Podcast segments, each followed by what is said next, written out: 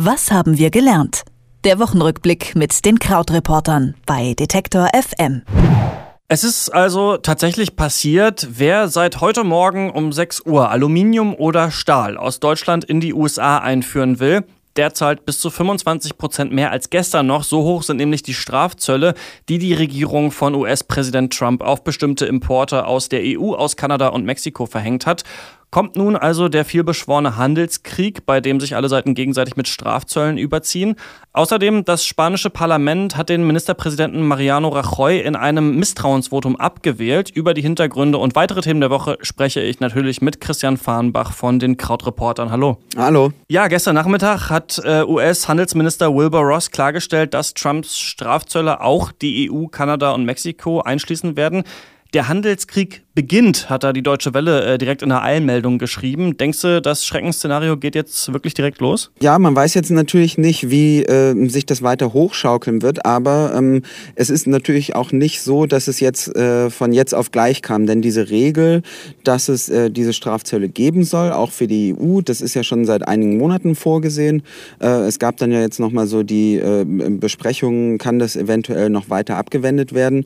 Ähm, für die EU war es eben ausgesetzt, so dass dass man jetzt eben noch weiter verhandeln kann. Und ähm, ja, jetzt sehen wir eben, weil Donald Trump äh, die Wahrnehmung hat, dass eben die Außenhandelsdefizite der USA zu groß seien, dass jetzt der erste Schritt äh, gegangen wird. Und ähm, die EU hat angekündigt, eben mit äh, US-Produkten, die ähm, darauf zu antworten, also mit US-Produkten, die nach Europa kommen, dass die eben dann auch einen Zoll bekommen. Also die EU hat zum Beispiel gesagt, dass ähm, Motorräder Whisky, Jeans und Orangensaft, was irgendwie auch klingt wie aus so einem 60er Jahre Amerika-Film, äh, eben mit einem Strafzoll belegt werden sollen. Und da ist eben auch das Interessante, ohne dass es jetzt offiziell bestätigt würde, das sind ganz oft Produkte, die aus Bundesstaaten in den USA kommen, in denen Donald Trump nur knapp gewonnen hat. Und jetzt hofft man eben, man schätzt so ungefähr, dass das äh, die EU drei Milliarden Dollar äh, kosten wird oder Schaden, um drei Milliarden Dollar schaden wird, äh, die Aluminium- und Stahlzölle. Die Zölle, die eingeführt werden sollen von der EU, sollen diese drei Milliarden auch wieder aufwiegen. Und jetzt wird eben interessant sein zu sehen, ob diese, diese Vergeltungsmaßnahme, wohin das dann im nächsten Schritt führt. Ja, klingt äh, ziemlich absurd. Ähm, andere Kommentatoren fordern, dass Angela Merkel aus Protest den kommenden G7-Gipfel absagen soll. Denkst du denn, das kann ein richtiger Schritt sein? Also bis jetzt lässt ja Donald Trump nicht so wahnsinnig viel ähm, ähm, durchscheinen oder erkennen, dass er sich durch so Gegenbullying äh, äh, beeindrucken lässt. Die Frage ist eben, ob es überhaupt was gäbe, was äh, Donald Trump zum Einlenken bewegt. Es ist natürlich vielleicht am ehesten diese Sache, dass äh, eben dann in den USA doch nicht wahrgenommen wird, dass seine Politik Jobs schafft. Und das hängt natürlich auch mit diesen Zöllen jetzt hier in der Luft. Auf der einen Seite sieht es natürlich erstmal so aus, als ob er der starke Mann ist, der auch tatsächlich was tut ähm, und der versucht eben die Arbeitsplätze in seinem Land zu sichern. Und auf der anderen Seite ist es eben, gibt es eben natürlich dieses Argument zu sagen, wer als erstes solche ähm, Strafzölle einführt, der ähm, schafft eigentlich für sein Land erstmal ähm, auch einen Nachteil. Jetzt in dem Fall ist es ja tatsächlich auch so, dass zum Beispiel viele US-Unternehmen äh, ähm, diese, diese Rohstoffe auch importieren und die dadurch teurer werden, weshalb vielleicht auch in den USA Produkte teurer werden. Aber das sind natürlich alles Ketten, die sehr viel schwieriger zu verstehen sind, als jetzt nur die Tatsache, ah, da ist jemand, der äh, unsere Stahljobs in unserem Land äh, versucht, zu, äh, versucht zu retten. Es gibt auch ähm, Untersuchungen tatsächlich darüber, dass vielleicht gar nicht die Einführung der Zölle so ein Problem sei, sondern viel eher diese sehr wechselhafte Außenpolitik. Bleibt also spannend, was da noch äh, passiert. Was ziemlich spannendes ist äh, heute passiert. Das äh, spanische Parlament hat dem Ministerpräsidenten Mariano Rajoy das Misstrauen ausgesprochen. Wie genau ist es überhaupt dazu gekommen? Also es gab in äh, Spanien einen äh, Korruptionsskandal äh, von Menschen in äh, Rajoys Partei, also in der konservativen Partei. Und es ist einfach den politischen Gegnern gelungen, ähm, das so darzustellen, als ob eben Rajoy hm, da Führungsschwäche gezeigt habe und ähm, eben sozusagen das ganze, ähm, die gesamte, die gesamte Partei unterwandert sei. Und ähm, genau, du hast es gesagt, Rajoy ist dann, hat dann, ist dann jetzt das äh, Vertrauen entzogen worden. Auch eine sehr absurde Koalition, die sich dafür zusammengefunden hat. Also da sind ähm, Sozialdemokraten, Schrägstrich Sozialisten drin, ähm, baskische Nationalisten, also ähm, äh, Politiker, die die Unabhängigkeit des Baskenlandes wollen. Dann haben wir diese linksalternative Partei äh, Podemos und ähm, die alle zusammen hatten dann eben auch eine Mehrheit gegen Rajoy, so dass jetzt äh, eben die Sozialisten den neuen Regierungschef stellen. Pedro Sanchez heißt der. Ähm, jetzt sieht es aber auch nicht so aus, als ob diese Gruppe an Menschen so eine wahnsinnig stabile äh, Koalition sein könnte. Also das heißt, da bahnen sich dann auch Neuwahlen an. Was dann wiederum noch eine Partei ganz gut finden könnte, äh, Ciudadanos, also das ist die liberale Partei und die liegt im Moment in den Umfragen relativ weit vorne. Also die dürften auch äh, ein Interesse daran haben, dass es schnell Neuwahlen gibt.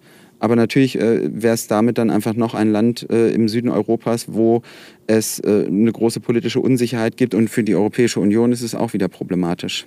Genau, denn diese Woche hat uns ja auch Italien wieder beschäftigt. Dort wollte Staatspräsident Mattarella erst eine Übergangsregierung einsetzen, weil er sich mit den Wahlsiegern Cinque Stelle und Lega nicht über die Besetzung des, Finanzminister ein, des Finanzministers einigen konnte.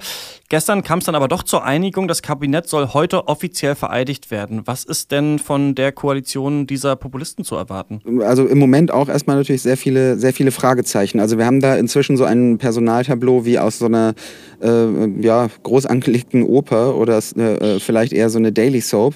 Ähm, aber vielleicht können wir es trotzdem mal so ein bisschen durchgehen. Also ähm, genau, du hast schon gesagt, es gibt diese Koalition, sehr, sehr ungewöhnlich, ähm, denn wir haben ähm, das Movimento Cinque Stelle, also die Fünf-Sterne-Bewegung, äh, eine linkspopulistische Partei, sehr, sehr europakritisch, genauso wie die Lega, auch sehr europakritisch, aber eben eine rechtsextreme Partei. Ursprünglich mal entstanden als diese Partei, die eigentlich die Unabhängigkeit äh, äh Norditaliens Italiens wollte. Und ähm, ausgerechnet diese beiden Parteien haben sich zusammengefunden, eben vor allem über äh, diesen gemeinsam geteilten Hass auf Brüssel ähm, und bilden jetzt eben eine Regierungskoalition. Und diesen großen Streit oder die großen Probleme gab es ähm, wegen der äh, vorgesehenen Nominierung eines Finanzministers, der heißt Paolo Savona und der ähm, war bekannt dafür oder von dem sind Videos aufgetaucht, in denen er eben den Austritt Italiens aus dem Euro gefordert hat. Ähm, alles eine Riesennummer, denn Italien nach Deutschland und Frankreich äh, die drittgrößte Volkswirtschaft in der EU insgesamt oder in der Eurozone insgesamt. Ähm, ist Italien die achtgrößte Volkswirtschaft der Welt. Also das hat man immer gar nicht so auf dem Schirm, dass das einfach auch ein sehr gewichtiges äh, äh, und, und auch erfolgreiches, bedeutendes Land ist, wirtschaftlich. Und jetzt ist es ähm, eben so gewesen, dass deshalb der Präsident in Italien, Sergio Mattarelli, gesagt hat, ähm, dass Savona nicht nominiert werden darf. So, dann ähm, sah es so aus, als ob erst wer anders die Regierung stellen sollte. Ähm, die, das ist dann jetzt aber auch wieder vom Tisch und wir sind jetzt wieder zurück zu dieser Ursprungskoalition. Und äh, äh, Savona ist jetzt eben als äh, Finanzminister nicht mehr vorgesehen, sondern hat so ein Amt bekommen, Minister für europäische Angelegenheiten. So vereinfacht ausgedrückt ist das einfach was, wo er weniger zu sagen hat. Und wir haben einen anderen äh, äh Politiker, der äh, früherer Wirtschaftsprofessor war, auch nicht in der Politik äh, besonders erfahren ist. Giovanni Tria heißt er. Und ähm, der wird jetzt eben Finanz- und Wirtschaftsminister. Jetzt fragen sich natürlich alle, was hat der für eine Meinung zum äh, Euro und zu Europa? Und die Zitate, die man findet, sind äh, ja so, auch so ein bisschen nebulös. Also zum Beispiel hat er gesagt, äh, das ist bei Spiegel Online aufgetaucht jetzt äh, dieser Tage, die italienische Regierung sollte all jenen, die es für zwangsläufig halten, dass Italien aus dem Euroverband ausscheidet, entgegenhalten, dass es besser wäre, Deutschland verließe die Eurozone, denn der deutsche Außenhandelsüberschuss verträgt sich nicht mit festen Wechselkursen.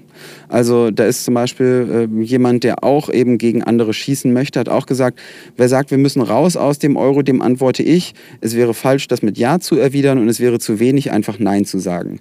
Also da sind wir auch in so einer äh, Phase so oder in so einer Situation jetzt, wo einfach, ja, also in der sieht äh, Vertrauen und Optimismus sieht da auch anders aus.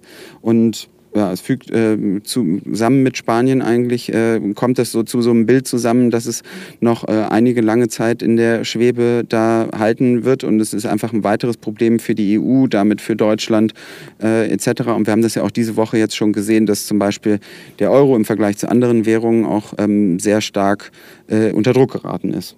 Die USA haben Strafzölle gegen ihre wichtigsten Verbündeten verhängt. In Spanien gibt es vermutlich bald Neuwahlen und Italien hat seit heute offiziell wieder eine Regierung. Die Themen der Woche hat Krautreporter Christian Farmbach wie immer für uns eingeordnet. Vielen Dank. Ja, ciao, sage ich.